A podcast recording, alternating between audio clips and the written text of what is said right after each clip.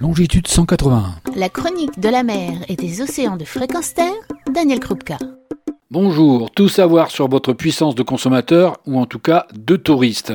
Je vous propose de le découvrir avec Valérie Valton, fondatrice de Dolphines, rencontrée au Salon de la plongée et dont la mission est de contribuer à protéger la vie sauvage et à restaurer une cohabitation harmonieuse entre l'homme et la nature une interview sur fond de foule danse. Je m'appelle Valérie Valton et je suis la fondatrice de Dolphines.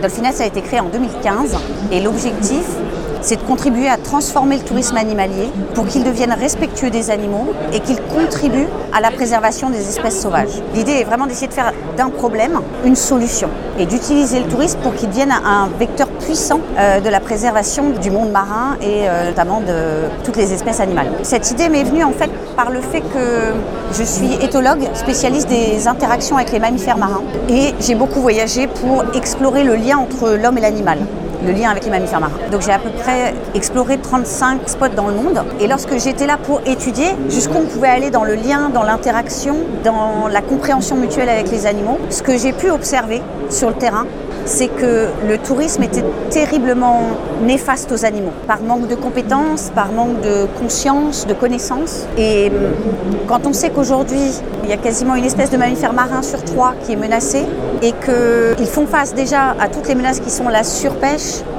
les pêches accidentelles, la pollution des eaux, la pollution sonore, les collisions avec les bateaux, je me suis dit que le tourisme vienne représenter une menace supplémentaire. À l'heure où on comprend l'urgence d'essayer de les sauver, c'était pas possible. Donc je me suis dit que finalement, il fallait que j'agisse pour ce tourisme et, qu'on essaye de, le transformer autrement. Le tourisme qui est un problème aujourd'hui et qui constitue une nuisance supplémentaire, si on le rend responsable et si on lui propose de venir au service de la préservation, ça, représente euh, tout d'un coup une aide considérable pour cette préservation des espèces parce que ça veut dire que le grand public s'y met aussi.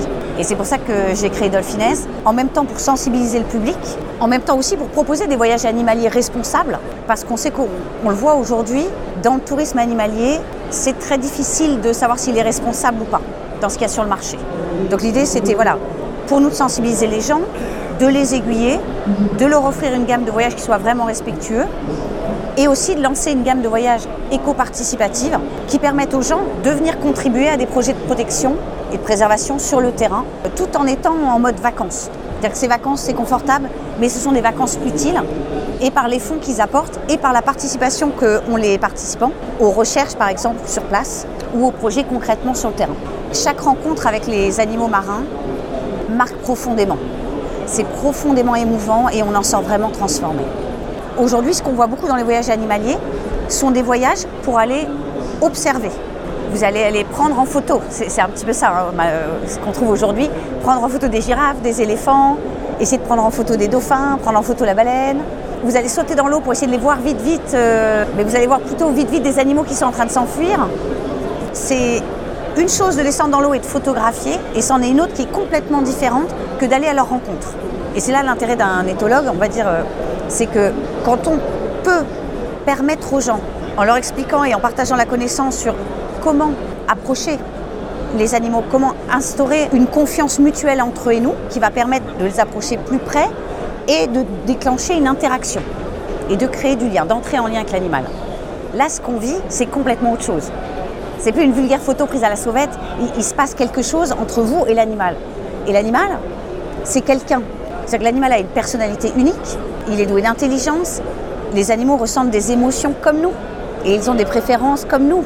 On peut vraiment vivre quelque chose à leur contact. Et quand on vit ça, euh, ne serait-ce qu'un long échange de regards ou quand on vit ça avec eux, on n'en ressort pas indemne. C'est quelque chose qui vraiment qui vous marque à vie. Mais pour certains, ils me disent que c'est vraiment l'expérience d'une vie. D'autres disent par exemple qu'ils n'auraient jamais pensé qu'on pouvait entrer en lien avec les animaux sauvages. C'est que pour eux, ils allaient voir des dauphins, pas rencontrer un dauphin. Et c'est là que ça se joue en fait. Et, le fait de se dire qu'ils ont échangé un long regard très perçant avec un dauphin, c'est très émouvant parce qu'ils vous regardent droit dans les yeux pendant longtemps et, vous ressentez qu'il y a, quelqu'un qui vous voit presque au plus profond de vous. Ça crée un choc souvent pour la personne qui s'y attend pas, qui pensait juste regarder le dauphin, alors que là, elle est regardée par le dauphin. Beaucoup me disent qu'ils en étaient quelque part restés au stade où les dauphins représentent une bête sauvage. Donc c'est beau, on va la voir dans l'eau, ça va être super, on va la photographier. Mais pour eux, c'est un peu comme une statue presque. C'est vivant, mais comme c'est une bête, on ne peut rien avoir à faire avec eux. Quoi. Et là, ils découvrent qu'en fait, c'est quelqu'un qu'on peut rencontrer et qui peut se passer des choses. Ils en ressortent un peu ébahis, ça les transforme. être marqué par une rencontre sauvage. Le tout dans de belles, confortables vacances, utiles et participatives. Eh bien, c'est tout ce que je vous souhaite.